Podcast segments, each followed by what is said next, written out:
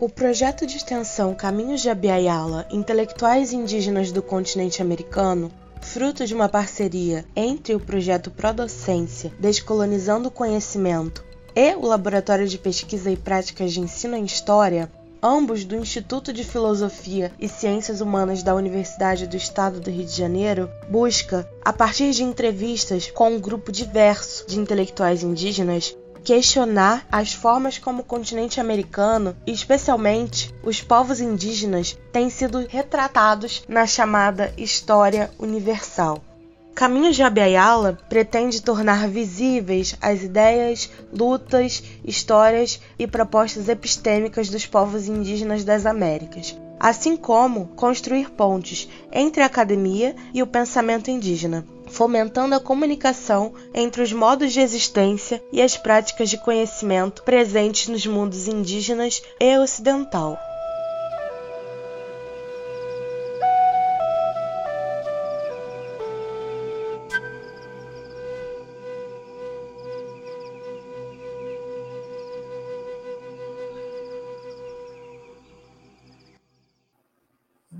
Felices de tener a, a, Natalia Caniguan con nosotros acá en, en, nuestro programa. Eh, y para empezar, eh, bueno, queríamos preguntarte, Natalia, eh, sobre ti, que nos cuentes un poco sobre tu trayectoria, sobre, sobre tu historia y sobre lo que estás haciendo ahora pues, en, en Chile. Gracias. Bueno, soy Natalia Caniguán. Yo soy antropóloga de formación eh, soy una persona, por así decirlo, eh, indígena, pero tercera generación que eh, nació en la ciudad de Santiago, en la capital de Chile. entonces también parte de todas estas generaciones que portamos la historia migratoria de nuestros padres o de nuestros abuelos y demás. Entonces también es como bien extraña nuestra forma de inserción, por así decir, dentro de lo que es ser indígena en el país, porque todavía está como muy marcado por ciertos temas de prácticas culturales y demás. Eh, y bueno, y el tema es que eh, yo como antropóloga, y sin planificarlo, la verdad, ni sin buscarlo, eh, cuando terminé mis estudios de antropología, me vine a vivir a la zona sur de Chile, a territorio mapuche, soy del pueblo mapuche, eh, y precisamente, inclusive al inicio me vine a vivir a la zona eh, de donde era mi familia, que se llama Puerto Saavedra. Es una pequeña localidad acá en la costa de la Araucanía. Eh, y ahí me quedé, yo iba por tres meses a hacer una etnografía inicial y me quedé viviendo ocho años. pero es bien interesante porque en términos estrictos yo nunca me propuse este volver al territorio, sino que siempre se fue dando por una situación eh, casual eh, del campo laboral. Y bueno, la cosa es que viniéndome a vivir al sur eh, y tras esos tres meses iniciales, comencé a trabajar en investigación vinculada al pueblo mapuche, que estaba en territorio mapuche, y enfocándome por una parte en todo lo que son los municipios acá, los gobiernos locales, que son encabezados por personas mapuche, eh, y también eh, conociendo y vinculándome eh, a los movimientos indígenas que también se daban en estos territorios, un poco como en esta relación Estado más institucional o menos institucional que se da en los territorios. como te decía, viví ocho años en Puerto Saavedra y ya hace como ocho años también me vine a vivir a Temuco, que es la capital regional, sigo acá en la Araucanía, sigo en el sur, eh, y acá también vinculada siempre al tema de, la investigación, eh, con también no solo enfocada al pueblo mapuche, sino que he tenido la posibilidad de, conocer a todos los pueblos indígenas que habitan el país eh, y desenvolviéndome en distintas áreas. fui durante un tiempo también directora de un, instituto de estudios indígenas que hay acá en la región, entonces eso también me permitió conocer más de los pueblos. y ahora ya llevo dos años que volví al trabajo independiente en donde me vinculo con distintos proyectos de universidades, de centros y demás. Eh, y bueno, soy investigadora de un centro de estudios interculturales indígenas, entonces siempre ese ha sido como el campo en el que me muevo y el que me gusta. Bueno, hay una, hay una pregunta ¿no? con la que me gusta también empezar nuestro, nuestro, nuestro, nuestro programa. Y una de las cosas que, que, que, tiene esta pregunta es justamente eh, un poco colocar sobre debate el nombre de nuestro programa, Intelectuales Indígenas del Continente Americano, ¿no? Eh, y me gustaría, me gustaría saber justamente cómo te sientes con esta palabra, es decir, cómo, cómo es tu relación con esta idea de eh, una intelectualidad indígena, piensas que es una palabra adecuada para referirse a los pensadores indígenas que hoy están dando pues en diferentes espacios de América Latina pues una lucha en el plano académico, intelectual, político, que parece ser una lucha pues inseparable cuando se habla de pueblos indígenas. Entonces, me gustaría un poco escucharte hablar sobre, sobre esta palabra que utilizamos, pero que utilizamos pensando en ponerla al debate. Es decir, ¿te sientes bien con esta palabra? ¿Te parece que es una palabra adecuada? ¿O cómo te relacionas con esta palabra? Sí, la idea de intelectualidad, intelectual e intelectualidad indígena eh, me genera cierto ruido eh, cuando lo escucho. Eh, yo creo que igual tiene mucho que ver con la realidad chilena, en que generalmente todavía está muy marcada la visión de lo indígena vinculado a prácticas culturales. y inclusive acá en la, en la, zona sur donde estoy yo, se habla mucho de que existe un, un mapuchómetro, que es que cuántas prácticas tú tienes es, o realizas es cuán más mapuche o menos mapuche eres, ¿ya? Eh, y en ese sentido, eh, y como yo partía diciendo hace un momento, yo soy de la capital de Santiago, eh, soy sumamente urbana, siempre me defino también como champurria, yo soy mestiza, padre mapuche, madre no indígena, y también vinculada a bueno, nací eh, yo en los años de la dictadura chilena y también vinculada a una familia de, izquierda, eh, de, posición ideológica marxista de izquierda, entonces también con una crianza muy marcada, podríamos decir, más a esos elementos y a esos conceptos que, por ejemplo, prácticas culturales, eh, insisto, mi papá también ya había nacido en Santiago, mi abuelo, que fue el primero que emigra, eh, yo no lo conozco, eh, no lo alcancé a conocer porque fallece antes, también se desvinculó de su familia por temas propios de él, entonces como que no, traigo esa batería de prácticas culturales que podrían a uno en esta lógica como de validarte o no validarte en la, indigeneidad, ah, insisto, acá, en Chile, que es muy fuerte todavía esa tensión. Entonces, en ese sentido me, eh, me causa un poco de, de, de complejidad el concepto porque siento que cuando te, te nombran intelectual indígena hay una carga de, también de lo que se espera de ti, pero no de solo de lo que se espera en términos de eh, una militancia, un activismo, qué aporta tu investigación o el trabajo que realizas, sino que creo que está todavía como en esta dualidad de que tienes que ser de una determinada manera. Se espera que tengas ciertas praxis, ciertos pensamientos, ciertas miradas,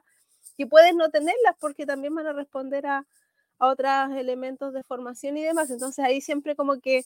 eh, a veces como que le hago un poco más el quite al concepto, eh, porque creo que, que, puede generar falsas expectativas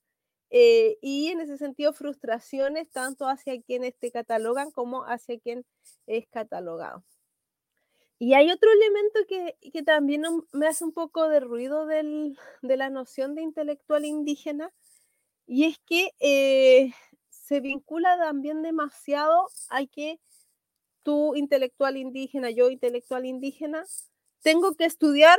temas vinculados a los pueblos indígenas. O sea, yo no sé si yo podría ser reconocida intelectual indígena si yo estudiase la sociedad chilena, por ejemplo,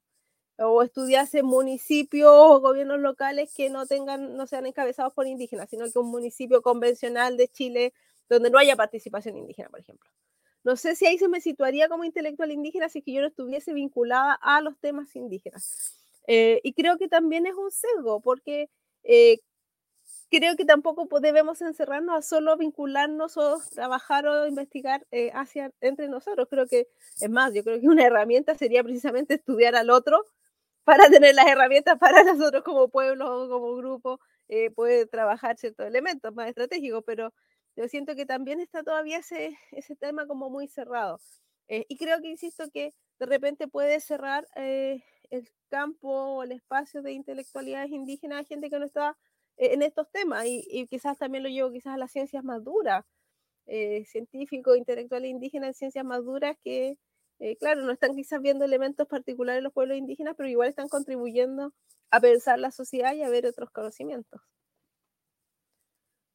Sí, bueno, no, una, una, una, digamos, va en dirección a esa, a esa complejidad ¿no? que planteamos sobre, sobre la idea, pero me gustaría un poco incluso escucharte, eh, digamos, a partir de esos cuestionamientos, ¿no? A, a, a, la idea que haces, sobre todo de cómo puede servir para encasillar en determinadas prácticas culturales, me gustaría, digamos, conocer con, con, con, si es posible, ¿no? Con mayor detalle, bueno, cómo te posicionas tú ante eso. Es decir, eh, si yo te presentara como un intelectual mapuche, ¿cómo, cómo, cómo, cómo te sientes ante esa, ante esa, ante esa presentación? Eh, a ver, yo siempre me posiciono como eh, desde la antropología, en este campo, que estamos hablando de la investigación, como antropóloga, eh, y siempre remarco también eh, esta que te decía antes, soy champurria, que soy mezcla, como se dice acá, eh, y que soy una generación nacida en la ciudad. O sea, siempre también lo pongo como mis elementos que me definen, de manera también como de sentar mi, mi base. O sea, esto soy, no esperen otra cosa. Eh, no, no, no, no esperen que maneje la lengua o no esperen ciertas prácticas porque vengo de, de este marco y también eh, me, me, defino desde eh, una mujer marxista o con mirada de, de, la izquierda también, porque siento que también son los marcos teóricos con los que al menos yo pienso o analizo las cosas que hago, que es distinto a que si yo me sentara, por ejemplo, en otras epistemologías más propias de los pueblos indígenas, que es sumamente válido, pero que no es mi caso, por, insisto, también las trayectorias que uno va viviendo. Entonces, es como que me puedes presentar como intelectual mapuche, no obstante yo voy a hacer al tiro esa bajada como mapuche, pero con estas notas al pie, por así decirlo, como con estos elementos eh, que me definen eh, y donde eh, para mí lo mapuche en ese sentido es ser portadora de esta historia de em, un pueblo que perdió uh, sus tierras, que sufrió un despojo cultural, un despojo territorial, y que producto de ese despojo que causó el Estado chileno es que eh, hay quienes tenemos que eh, vivir en la ciudad o somos de estos grupos que nacemos desde la ciudad y que tenemos otros elementos y otras formas de ver el mundo, pero que somos del mismo pueblo y que somos del mismo proceso de expoliación estatal finalmente creo que has dado entrada a otro de los temas pues, importantes, ¿no? Es decir, el tema de la relación del pueblo mapuche, su historia y su relación con el Estado chileno. Es decir, nos gustaría pues, saber cómo, cómo piensas esa relación, cómo se discute al interior del pueblo mapuche y en general en la sociedad chilena esa relación de, de, del pueblo chileno con el pueblo mapuche. a ver, yo creo que es una relación eh, bien compleja. Eh, porque tiene muchos matices y muchos elementos. Eh, tiene por, lado, por una parte este lado como más visible, que es además como el más mediático que existe en Chile, que es este mentado conflicto existente entre el Estado chileno y el pueblo mapuche, eh, precisamente por todo el despojo territorial y las políticas que tuvo el Estado chileno de, eh, que generaron la pérdida de tierras.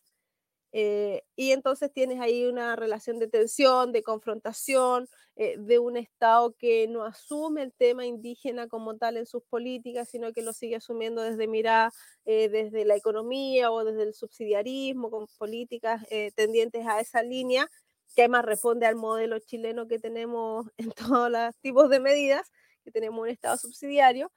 Eh, y tenemos esas medidas de seguridad que también tenemos constantemente. Ahora llevamos más de un año en estado de excepción, quiere decir que los militares en nuestro territorio, porque estarían estos problemas de seguridad y conflicto. Eh, pero también por otro lado, y más en la cotidianeidad, eh, tú tienes una relación muy cercana como, con el Estado en tanto un ente que está en todas partes. Eh, si hay algo que caracteriza a Chile, y, y ahí me, me he podido conocer otra realidad, entonces me, me, permite hacer la diferencia, que nosotros tenemos Estado en todas partes. Puede ser precario, puede ser no suficiente, puede tener un montón de adjetivos, pero nosotros tenemos presencia estatal hasta en el rincón más apartado del país. Y esta, eh, esta presencia estatal se eh, expresa en que hay establecimientos educacionales, escuelas, hay centros de salud muy básicos y muy deficientes, pero hay centros de salud. Y están todas estas políticas de corte social económica que son el pago de subsidios, bonificaciones, eh, pensiones y demás. Eh, y que eh, en, en, lo práctico eso se expresa aquí en una figura muy, muy particular que se llama el día de pago. Y es que hay un día del mes en que vienen gente que trabaja en el Estado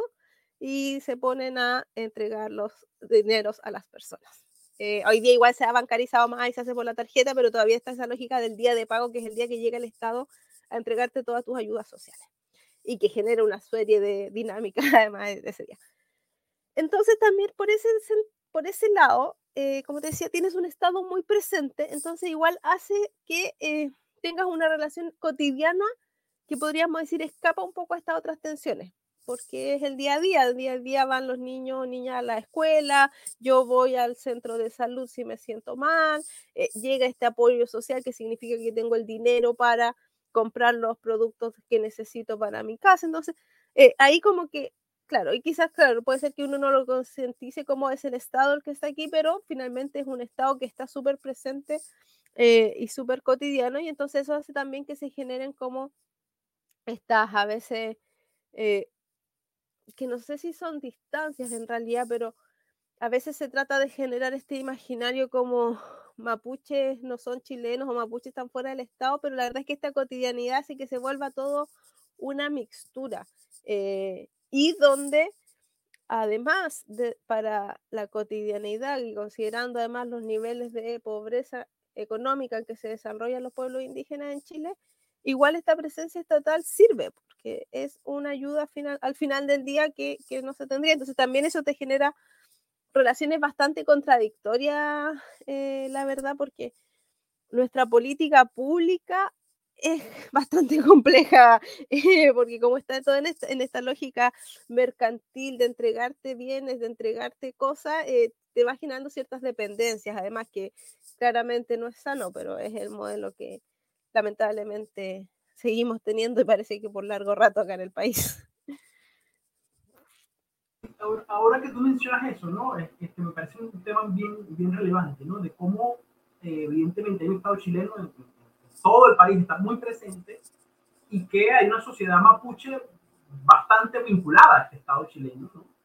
Ahora, ¿cómo, cómo piensas que después también a nivel discursivo y a nivel político pareciera que allí es donde está la separación más fuerte, allí es donde se instrumentaliza o se discute más esta, esta separación? ¿Cómo, cómo piensas esa, esa, esa diferencia? a ver, yo creo que hay algo que es, eh,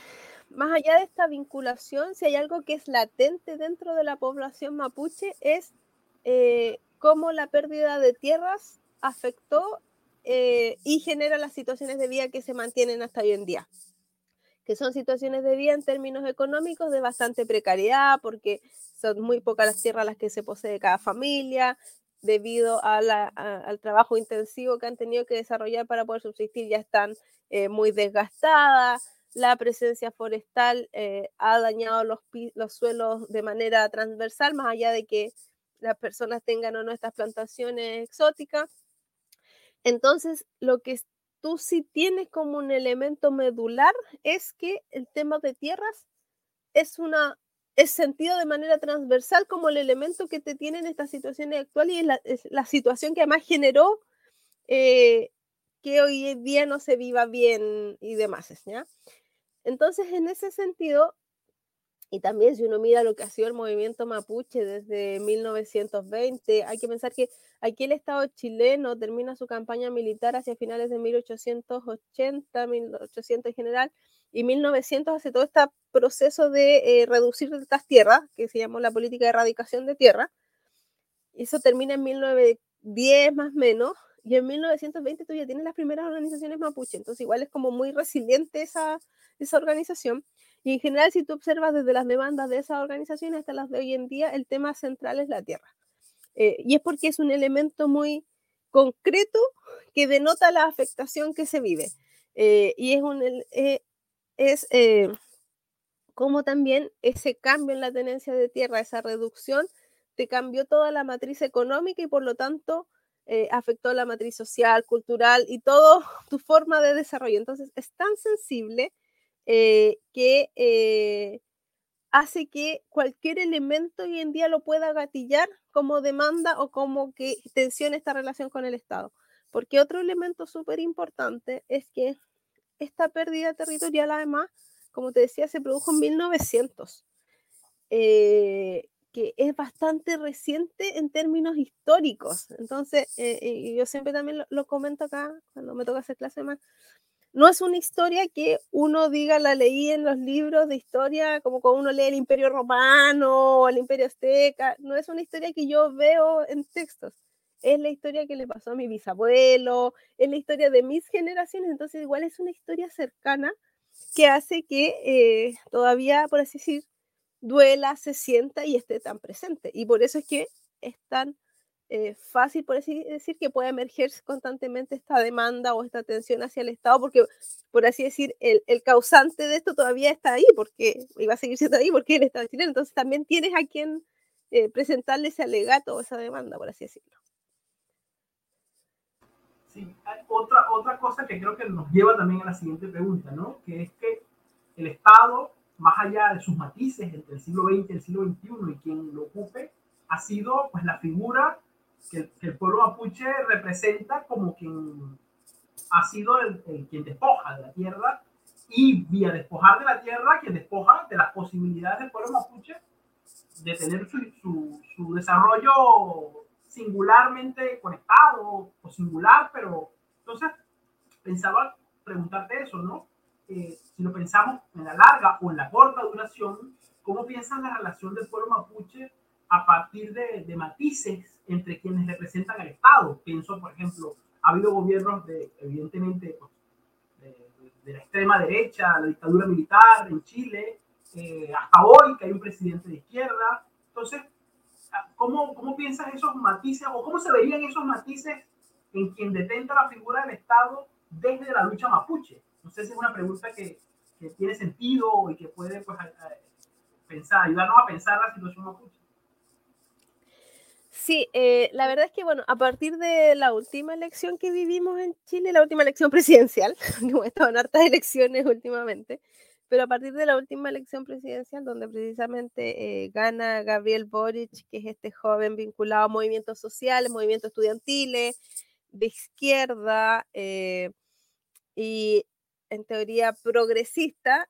eh, se pensó que podría haber un giro en la relación y sentar mayores confianzas hacia, hacia esta izquierda con quien uno creería que podría haber más afinidad de temas. Eh, sin embargo, eh, en la práctica este gobierno ha, ha, seguido el mismo modelo que hemos tenido desde el retorno a la democracia en adelante. nosotros primero es súper importante, o sea, para nosotros la dictadura sí o sí marca el antes y el después. Eh, y, y, también en términos de la relación con los pueblos indígenas, donde si bien efectivamente antes de la dictadura también eran muy pocas las medidas que podríamos decir eh, asumieron los indígenas, a pesar de que existían las demandas, existieron diputados mapuche que ponían el tema y demás, con Salvador Allende fue cuando se intentó inicialmente avanzar por medio de una ley indígena y la reforma agraria que entregó tierras a los mapuches. Eh, no obstante, ese proceso de Salvador Allende se realiza en el año 72 y tenemos que el año 73 fue el golpe de Estado en Chile, por lo tanto, fue muy poco tiempo el que se alcanzaron a desarrollar esas medidas y por lo tanto fueron muy fácilmente eh, anulables eh, por la dictadura. Y después de, de la dictadura, lo que hemos tenido efectivamente son gobiernos de centro izquierda, centro derecha, pero que en términos estrictos han seguido administrando y manejando el modelo que dejó la dictadura. No hemos tenido gobiernos tendientes a cambiar ese modelo. Eh, y tenemos, por tanto, un modelo de la dictadura con una constitución que eh, parte por no reconocer la existencia de siquiera de pueblos indígenas en Chile. O sea, nosotros tenemos todavía una constitución que eh, no hace mención a los pueblos indígenas. y insisto, y tenemos 30 años de gobiernos posteriores que no hicieron nada eh, por ello. Entonces, eh, yo creo que hay como hitos. Yo creo que el retorno a la democracia era un momento en que se pensaba podía cambiar la relación con los pueblos, en tanto no era un hito menor. O sea, yo creo que toda la sociedad esperaba que iba a cambiar la cosa porque estábamos saliendo de una dictadura. Eh, entonces, claramente había esperanzas, e inclusive es muy inventado que precisamente el pueblo mapuche hace un pacto con quien va a ser después el presidente, que es Patricio Elwin, que se llama el Pacto No Imperial, donde ese candidato en ese entonces le dice, ustedes pueblo mapuche me apoyan y yo me voy a dedicar a generar una ley indígena a ratificar el convenio 169 y a darle reconocimiento constitucional. O sea, había un, un, contexto de promesas y en que uno podía confiar, iba a cambiar el contexto. Eh, sin embargo, todo queda como en, ese, en esa manipulación ahí de, de para obtener los votos para generar la presidencia. Y de ahí en, adelante no hemos tenido ningún gobierno que asuma realmente el tema indígena desde su variante política más bien lo que se hace es pensar lo indígena, pensar lo mapuche como eh, grupos vulnerables socioeconómicamente. Incluso eso se expresa en que hoy en día los temas del pueblo mapuche dependen del Ministerio de Desarrollo Social acá en Chile, que es el ministerio que ve los temas, para la redundancia, sociales. O sea, el mismo ministerio que se encarga de los temas de pobreza, de los grupos de juventud, de los grupos de eh, personas con situación de discapacidad y tiene otra ala que es pueblos indígenas. Entonces te pone como en ese nivel de grupo eh, vulnerable, por así decirlo. Y tiene otra, la otra ala que ve el tema indígena es el Ministerio de Interior y Seguridad Pública, que es precisamente con todo este corte de eh, aplicación de medidas de seguridad, que también ha sido bastante llamativo que quienes comienzan a imponer medidas de seguridad más duras y medidas de seguridad que además venían de la dictadura, como es la aplicación de la ley antiterrorista, lo hacen precisamente los gobiernos de centro izquierda. Y entonces, como te decía en un inicio, siendo como unos saltos medio extraños, la presidencia actual que hay, que es la de Gabriel Boric, se esperaba eh, fuese nuevamente como este segundo momento de, de, cambio. Teníamos el del 89 y ahora decíamos, no, ahora sí, joven, era de los movimientos estudiantiles, traía todo un discurso de que él no iba a militarizar la zona, de que no iba a seguir con ese mismo tipo de medidas. No obstante, al mes de gestión de este nuevo gobierno, se aplica la militarización, es el gobierno que más tiempo ha tenido los militares en la calle en términos calendario, como te decía, llevamos más de un año eh, con los territorios militarizados, eh, y eso al final te da cuenta que no existe desde el Estado una intención de asumir el tema mapuche o el tema indígena eh, en tanto tema de los pueblos indígenas con derecho y donde lo que hay que hacer es una conversación política y donde el Estado va a tener que ceder eh, y donde va a haber que llegar a acuerdos y negociación. Yo creo que nadie quiere asumir todavía eso y se sigue bajo la lógica de subsidios, ayudas, bonos productivos y demás y seguimos replicando la misma lógica. Sin embargo, de, de fondo y estructuralmente no se quiere asumir y nadie ha tenido la capacidad de asumir cuál es la forma de llevar esta relación. ¿Tú piensas que entonces es como el no reconocimiento del pueblo mapuche como un sujeto político, es decir, sino como un sujeto político que, que demanda particularidad y, no simplemente un, un, pueblo que necesita una atención social? Es decir, no sé si, si podemos profundizar en esa división. Exacto, yo creo que el, trasfondo está en la consideración del pueblo mapuche como un sujeto político y que en tanto sujeto político, la negociación con el Estado ahora se hace en términos más simétricos. Ya no es como te doy ayuda y ahí te quedas tú tranquilo porque te di un bono o te di materiales para algo, sino que eh, cuando ya eh, lo sientas como un sujeto político, un sujeto además jurídico, tenemos que empezar a dialogar en otro tenor, tenemos que empezar a dialogar en términos de autonomías, autodeterminaciones, controles territoriales, sistemas propios, o sea, cambia totalmente la lógica del diálogo y creo que eso es algo que por lo pronto no veo factible de que pase en este país, lamentablemente, eh, porque es como un cambio de switch completamente, eh, dejar de subalternizar a los pueblos eh, y entender que se puede dialogar, que yo creo que ahí sí hay mucho temor, yo creo que acá se generan muchas caricaturas, lamentablemente, precisamente como para eh, tratar de bajar el tenor a este tema, pero yo creo que lo que hay detrás es, temor, eh, es temor de sentarte a, dialogar con este otro eh, que tanto tiempo ha estado supeditado. bueno, yo creo que eso nos, nos, lleva inevitablemente a hablar de, de, una experiencia más concreta ahora, que fue la experiencia constituyente. ¿no? que por lo que entiendo ha tenido ahora dos momentos, ¿no? por lo menos dos momentos. Tú me corregirás si son, si son más. ¿Cómo piensas que, digamos, el tema mapuche ha tenido un rol al menos visiblemente importante desde los medios? Ah, hubo una presidenta mapuche, eh, se utilizó en la campaña eh, el tema mapuche como un tema importante. Entonces, hoy después de estos dos o más momentos que tú me corregirás, ¿cómo, cómo piensa Natalia igual la experiencia, desde el punto de vista de experiencia mapuche o de los usos del tema mapuche en, en lo que han sido estas dos, esta experiencia constituyente en Chile? A ver, yo creo que el primer proceso constituyente que vivimos, donde precisamente tuvimos a Elisa Loncón de presidenta, tuvimos los escaños reservados en general participando del proceso,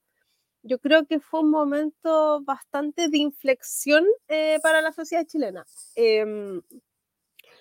proceso, por lo demás, bien, eh, que, que, no se dio tan,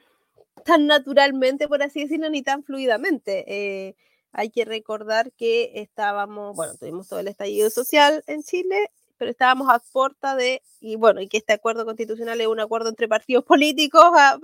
eh, para variar acá en Chile, la clase política suele llegar a esos acuerdos. Eh, pero bueno, la cosa es que nos sumamos, por así decir, como sociedad a este juego que se crea y los pueblos indígenas comienzan a pedir la participación en un proceso que inicialmente, por muy de estallido social que haya nacido, por muy desde las rabias y tensiones que se están viviendo en el país haya emergido, era un proceso en el que no estaban considerados. Entonces, primer punto, o sea, tampoco era como Chile estaba viviendo una revolución, pero también era una revolución a medias en el sentido que tampoco destronaba todas las estructuras tan marcadas que tenemos como sociedad, ¿ya? Eso como primer punto. Entonces parte ese proceso primero con la atención para que puedan participar precisamente las personas de pueblos indígenas a través de las figuras de los escaños reservados. Escaños que habían propuestas de los pueblos que tenían que ser mayor número, otras propuestas que no consideraban ninguno, término medio, la clase política nuevamente elige esta cantidad de escaños que son los que van a representar eh, a los pueblos indígenas y donde, bueno, está el pueblo mapuche con siete escaños, y donde eh, se logra además la presidencia porque sí estaba esta lógica de hacer vínculos con movimientos sociales, independientes y ciertos sectores de la izquierda que se mostraban en el discurso al menos más cercanos a las demandas de los pueblos indígenas. Eh, y entonces, como digo, yo creo que esa primera, este primer proceso constituyente, esa primera convención, fue un punto de inflexión para la sociedad en el sentido de que hizo demasiado evidente lo indígena en el país, hizo demasiado evidente la historia y la diversidad que tenemos, eh, que es súper complejo, pero aunque cueste a veces creerlo desde afuera, acá en Chile no es tan normal entender la diversidad que existe. somos un país que todavía niega mucho eh, la diversidad bajo el discurso de que somos todos mestizos, somos todos chilenos, como que se oculta demasiado esa presencia indígena, la presencia afro se negó, se reconoció hace muy pocos años. Hay pueblos indígenas todavía en proceso de que sean reconocidos porque quedaron fuera de los instrumentos estatales. O sea, siempre tenemos tensión con la diversidad, bajo precisamente esta lógica de nuestra constitución, de que todo es único, unitario, todos somos iguales. Y es algo que cala muy, muy fuerte. Yo creo que nuestro sistema educativo lo, lo plasma mucho. Como que nosotros no nos cuestionamos la diversidad. Entonces yo creo que este proceso constitucional la, plasmó y la plasmó fuertemente y duramente y yo creo que eso generó el, retroceso en el sentido de no, chuta, ellos eran los calladitos, eh, o todavía estas lógicas que existen acá del mapuchito, la mapuchita que trabajaba en mi casa, con quien yo me vinculo, pero que es un sujeto pasivo, pero no es una sujeta o sujeto activo, sino que eh, todavía son dominables, por así decirlo, y la convención, por así decirlo, mostró la otra cara chuta, opinan, participan, tienen poder y demás, y eso obviamente eh, generó temores y resquemores. Eh, y unido a, bueno, todo un tema mucho más estructural de que había todo un sector en el país que no quería cambios y que obviamente utilizó precisamente esta diversidad que emergió para hacer el, este, por así decir, nuestro enemigo interno, porque al final eso fue la lógica que se creó, el enemigo interno, ¿no? Si se aprueba la constitución que se estaba redactando, Chile se iba a dividir, íbamos a tener más banderas, íbamos a tener más símbolos, que en términos estrictos son cosas súper simbólicas y que uno podría decir menores en una discusión constitucional, sin embargo, dado nuestro perfil eh, como unitario y de ser unos eh, y ser tan chilenos, eh, te, te, tensionaba. Y inclusive tensionaba acá en los sectores rurales y en los sectores mapuches, que también se sentían así como chuta, pero ¿por qué ahora vamos a hacer otros? ¿O por qué vamos a tener que? No, ¿por qué voy a tener que dejar de, por ejemplo, recibir estas cosas de este estado tan cotidiano que yo te decía, en esta lógica de que nos íbamos a separar y demás? Entonces creo que fue era un proceso necesario, pero creo que fue mucho aún para Chile. Creo que todavía no estábamos preparados para eso. Y el proceso actual que estamos viviendo, yo creo que eh, a nivel general, ni siquiera desde los pueblos indígenas, sino que yo creo que la sociedad, mayor, eh, al menos de quienes no estamos conformes con el modelo que tenemos en Chile, yo creo que es un proceso con bastante poca esperanza en términos de cambio o en términos de que se cuestione la sociedad que hemos construido y en ese sentido permita la participación o permita estas visibilizaciones. Si bien efectivamente se, se, pudo generar la figura de los escaños reservados, la cantidad de trabas que tenía, o sea, se logró obtener un escaño y yo sinceramente pensaba que con la cantidad de trabas que se habían puesto no, íbamos no se iba a lograr ningún escaño indígena para la discusión. Eh, pero yo creo que eh, claramente va a ser muy difícil avanzar en cualquiera de las demandas. Creo que por un tema, por así decir, de ser políticamente correctos, el texto constitucional nuevo debiese avanzar a decir se reconoce que hay pueblos en Chile, eh, pero creo que va a ser eso y si es que muy someramente, creo que no, no va a entrar más en profundidad. Eh, y, creo que eso va a hacer que la agenda de los pueblos indígenas se vea nuevamente atrasada en unos años más, em, a la luz de que también, eh, al igual que varios lugares, estamos viviendo esta avanzada de la ultraderecha, eh, que acá en Chile también está muy presente y que yo creo, lo veo con temor como para nuestro próximo periodo presidencial, entonces creo que estamos en un momento en que la agenda política de los pueblos indígenas, yo creo que está más bien en un en momentos de pausa, sino inclusive de retrocesos con estos procesos que, que se vienen a futuro, lo que no es para nada alentador, lamentablemente. Un escenario muy, muy complejo ¿no? de, de realidades. Y, por eso me gustaría preguntarte, Natalia, cómo miramos ahora pues, el, el, pueblo mapuche quizá un poco más desde dentro, ¿no? desde sus movimientos políticos, desde sus prácticas culturales,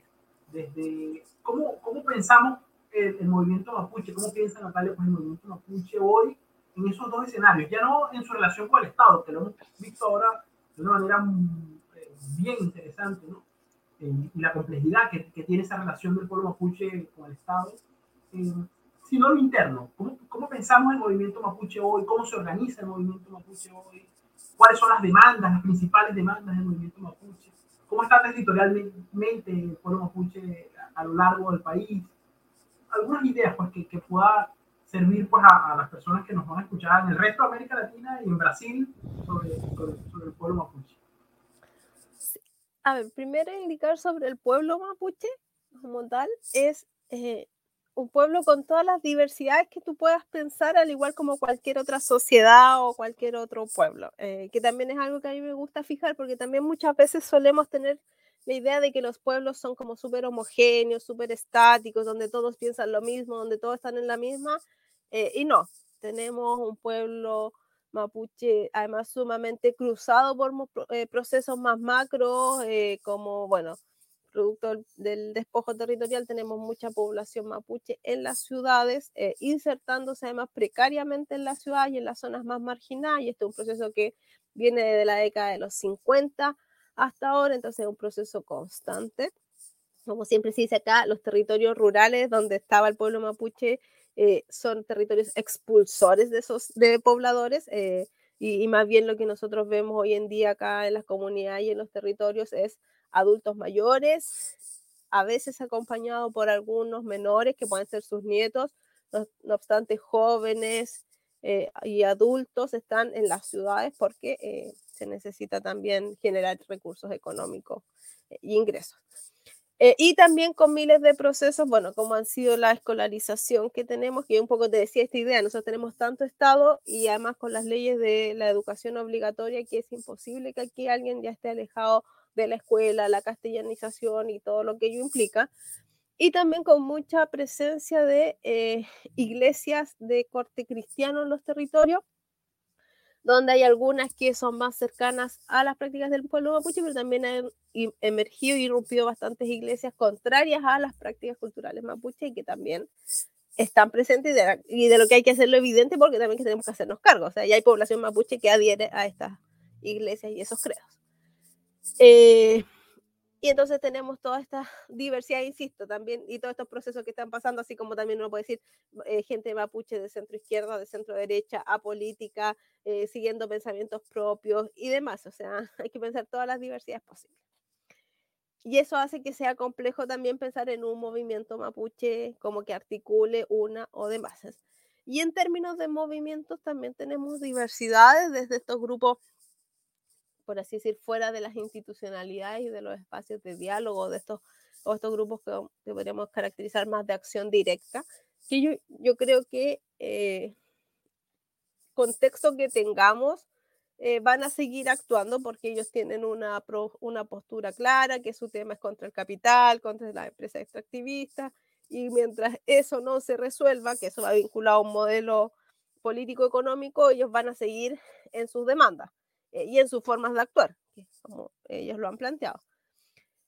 Pero también tenemos toda la rama de estos movimientos más, podríamos decir, desde más desde lo institucional o desde dentro del sistema, que apelan a la participación política vía parlamentaria, vía gobiernos locales y demás, es que yo creo que siempre está esa una atención muy propia de todo movimiento político, de cómo el incidir desde adentro, los cambios desde adentro y demás. ¿eh? Y creo que hay una tercera línea que quizás no se visibiliza hacia afuera como movimientos políticos, pero que tiene que ver sí con todos los movimientos de corte cultural, que precisamente en, este momento hay bastante fuerza en procesos, por ejemplo, de revitalización lingüística,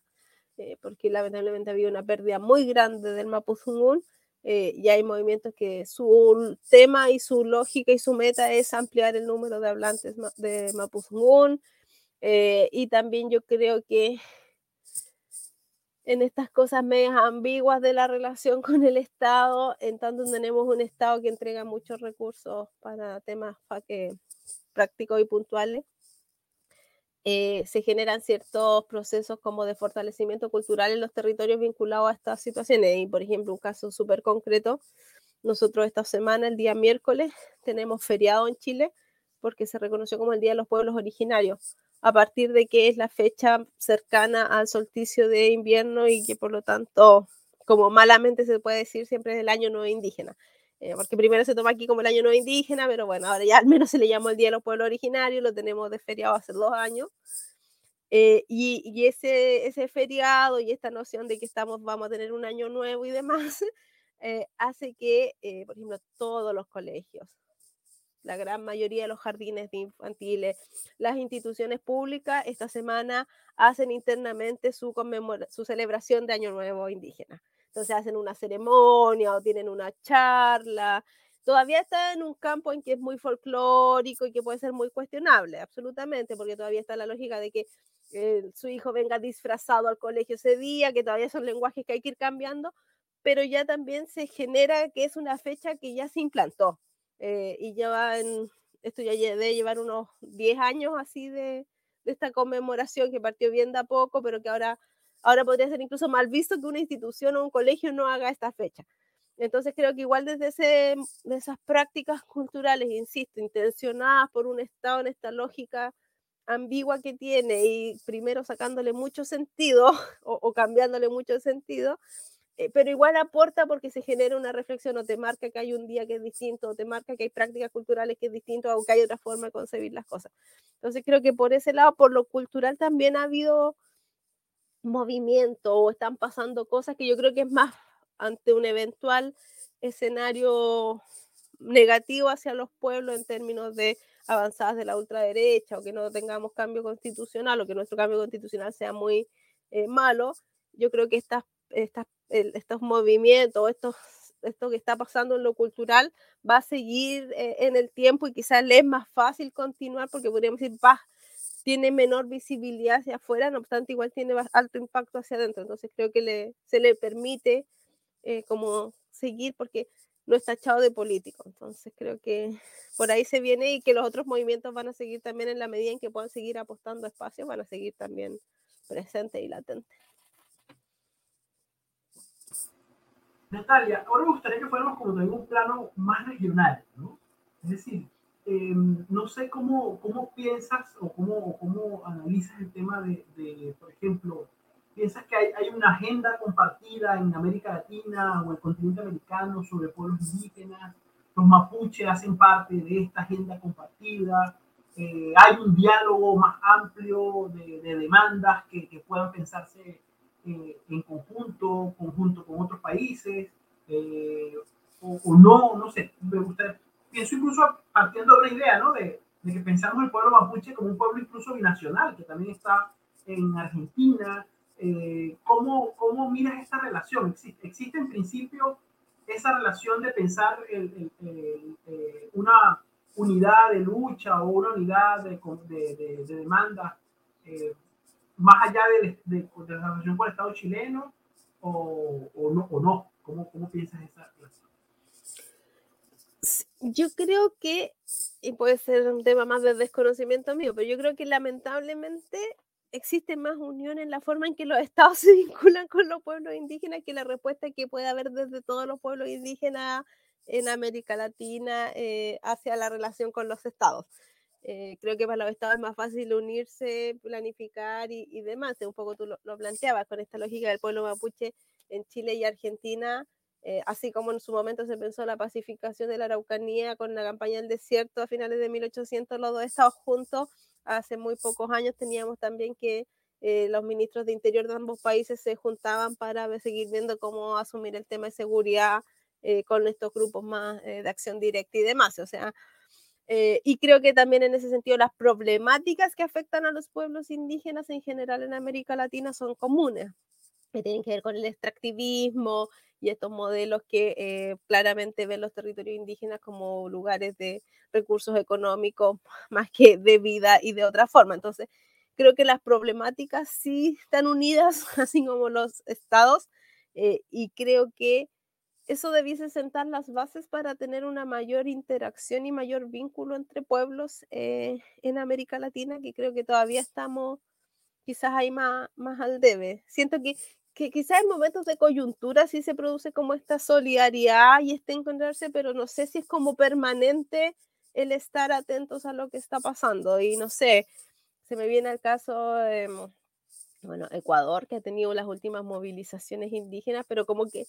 van, toman fuerza, pero que no logran concretar cambio, entonces también siento que hay, pucha, ¿qué pasa si también ahí quizás más América Latina apoya ese proceso en Ecuador? O lo que pasó en Perú, el este golpe de Estado que eh, realizó Dina Boluarte y donde precisamente las personas que salieron a protestar y donde se generaron las muertes era la población indígena eh, de la zona sur, entonces creo que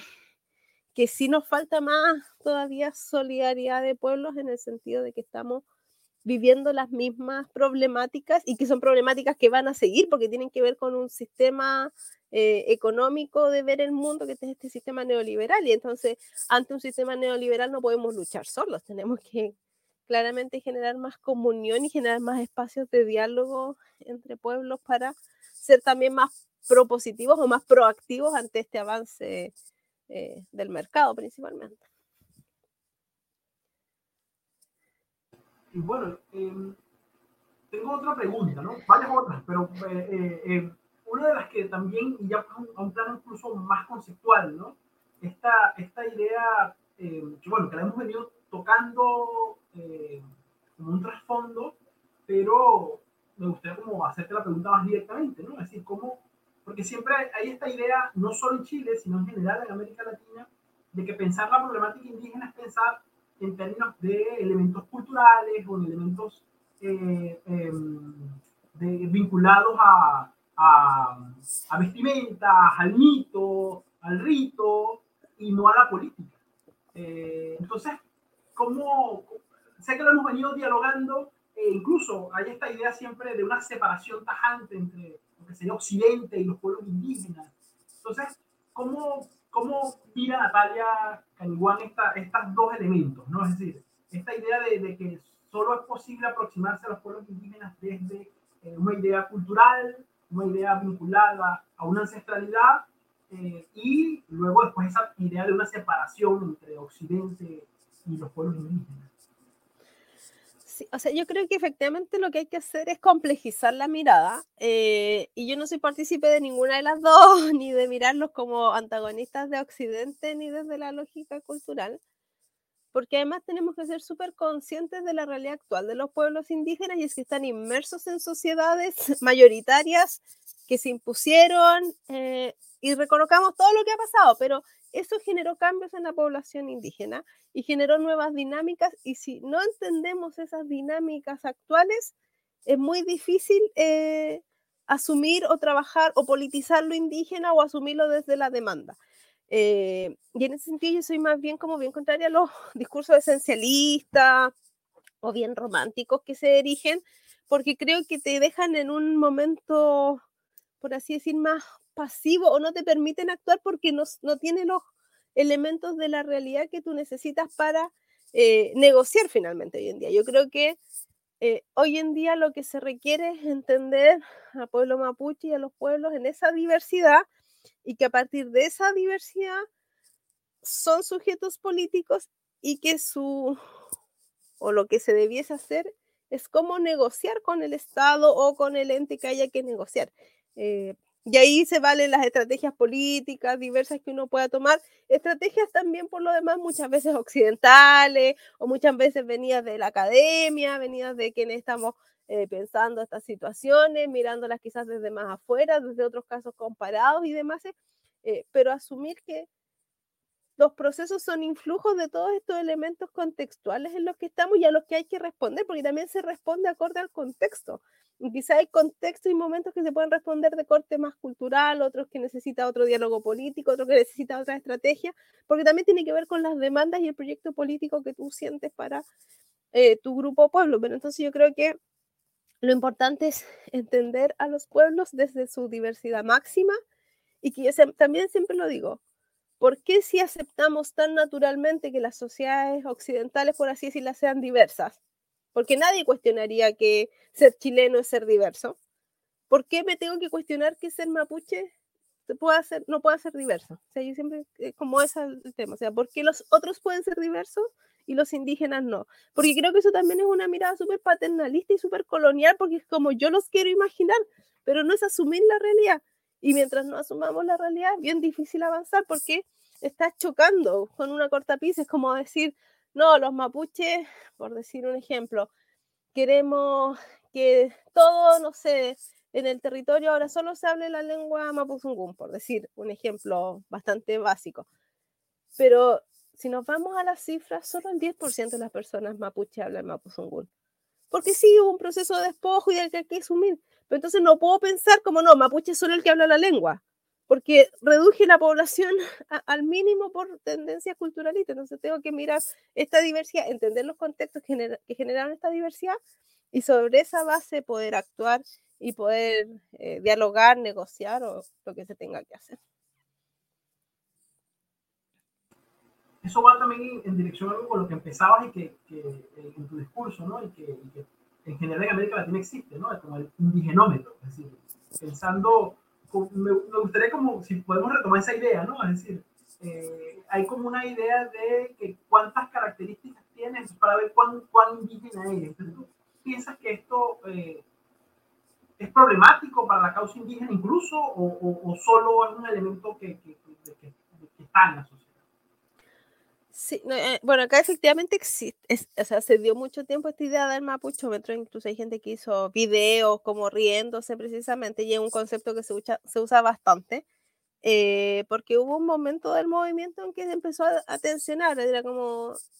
¿a qué ceremonia vas? ¿Qué hablas mapungún? Eh, ¿Cuál es tu organización? Como que tenías que hacer una lista de chequeo para, para, cumplir y, fuese aceptado. Y entonces era bien es problemático. Eh, y yo creo que ese tipo de miradas, eh, la verdad es que uno, desconocen primero que todo la historia de los mismos pueblos. Eh, que tiene que ver con, ya lo hemos hablado, las pérdidas culturales, las pérdidas territoriales y todos los tipos de pérdidas que ocasionaron los estados-nación y los procesos de colonización. O sea, no puedo decirle, no, tú naciste en Santiago, eres menos indígena. Y es como, oye, pero yo no elegí nacer en Santiago. Yo nací en Santiago porque mi abuelo tuvo que emigrar porque no había tierras, o sea, eh, y porque el Estado chileno se las quitó. O sea, soy el producto de un proceso mucho mayor. Entonces, creo que simplificar mucho es la misma historia de los pueblos y no reconocerla, eh, por una parte. Pero creo que también que ese, esa suerte de instrumentos, que si bien no son explícitos, existen, también eh, creo que le juegan en contra al mismo movimiento o a las organizaciones porque al final del día terminan generando distancia. No, no voy a participar porque sé que me van a encontrar un pero, que no soy bienvenido, que no voy a ser aceptado como tal. Entonces mejor me resto de sumarme a donde sé que no voy a ser bien recibido en vez de sumarme. Eh, y yo creo que eso, desde una mirada bien personal, es, es una muy mala estrategia. O sea, yo creo que cuando se es movimiento en resistencia o movimiento que quiere poner demandas, el movimiento tiene que tender a, generar redes, a ampliar redes más que a cerrarse sobre sí mismo. Y creo que el poner requisito o el poner como una lista de chequeo para ingresar, creo que al final del día solo hace que se vaya minorizando el grupo en vez de eventualmente abrirse y generar redes o demás. creo que es un tema problemático, creo que se debe discutir. O sea, no, tampoco cada uno ya se lo toma con humor, pero yo creo que en su momento generó tensiones y eso llevó a que hoy en día ya uno se ría y es como, ah, vas a aplicar o no vas a aplicar mapuchómetro, pero ya sabiendo que son ironías y que no debiese ser más. Prometo que estoy llegando a las últimas preguntas, a la última, o a las últimas, a las dos últimas, porque me interesa un poco ver también tu visión eh, ya de la relación de los pueblos indígenas con la academia. ¿no? Es decir, tú eres antropóloga, eh, eres mapuche, es decir, eh, eh, digamos que pensamos que, que, tienes como esa, ese, ese, doble mundo, o a lo mejor, como tú mismo lo has dicho, no hay ningún doble mundo, es, un mundo en el cual eh, una cosa no excluye a la otra y, están íntimamente relacionadas. ¿no? y eso se suma a algo, una noticia que nos acaba de llegar, que asumes la presidencia del Colegio de Antropólogos de Chile. ¿no? Entonces, ¿cómo piensas estas dos cuestiones? ¿no? Uno,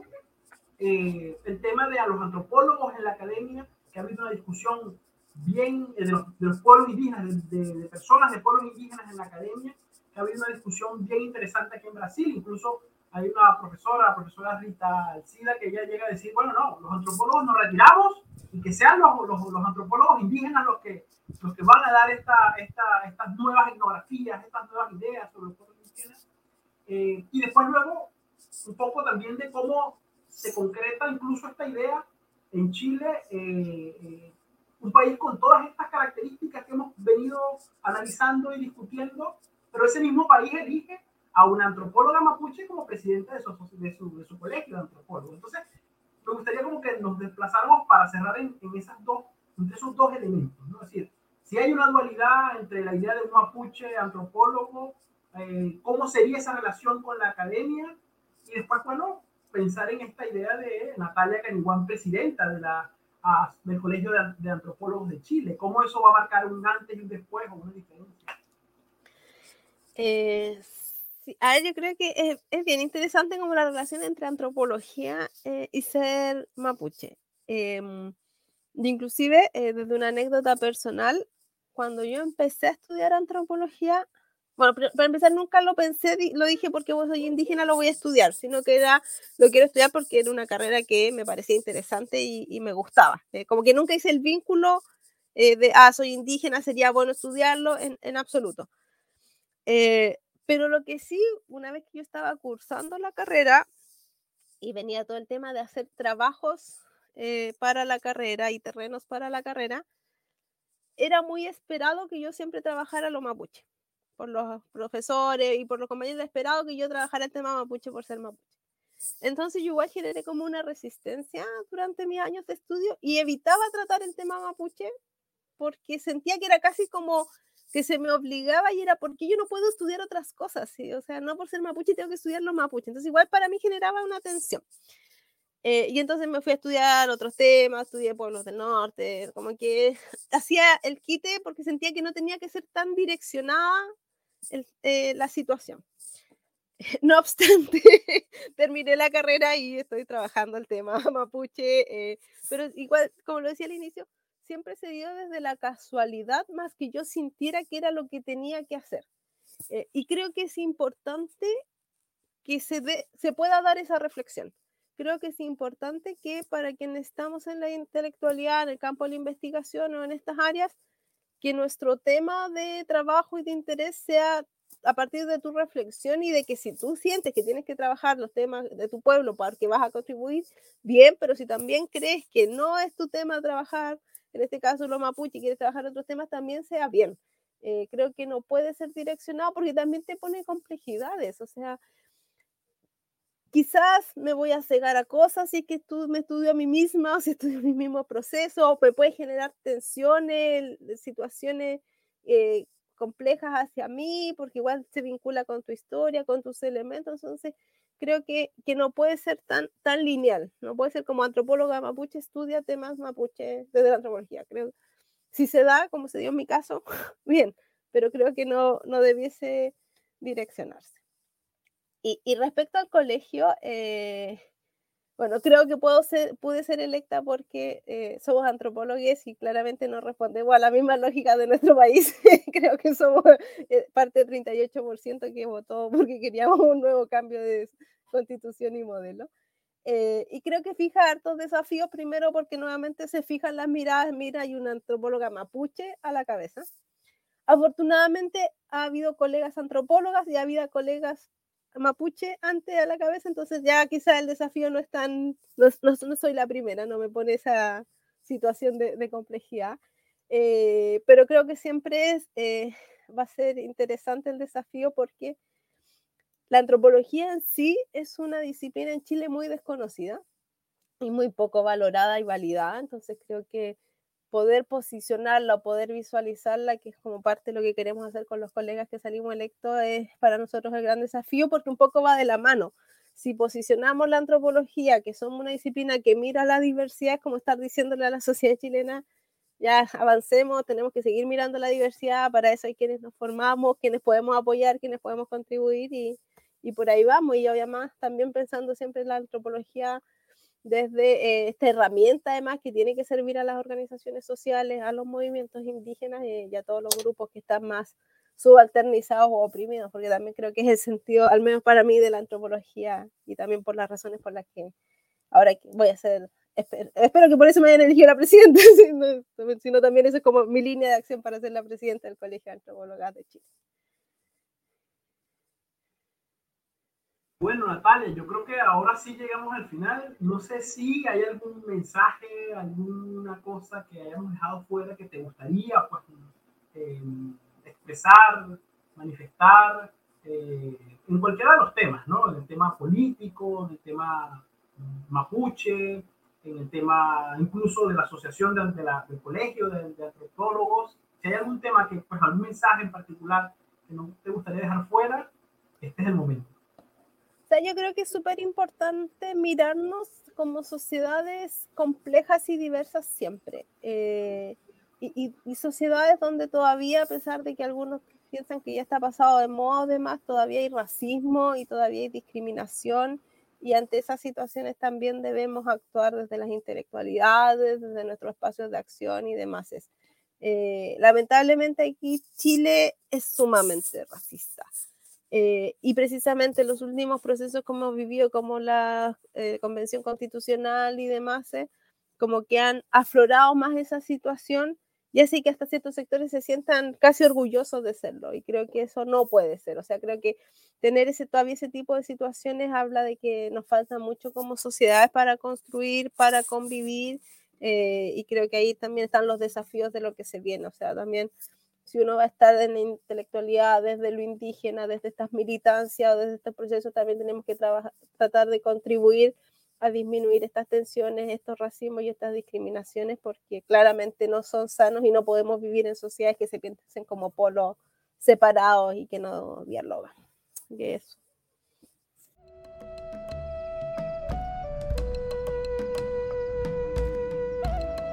Você acabou de ouvir Caminhos de Abiyala, intelectuais indígenas do continente americano. Esperamos que tenha gostado e não deixe de conferir os novos episódios. Tchau, tchau.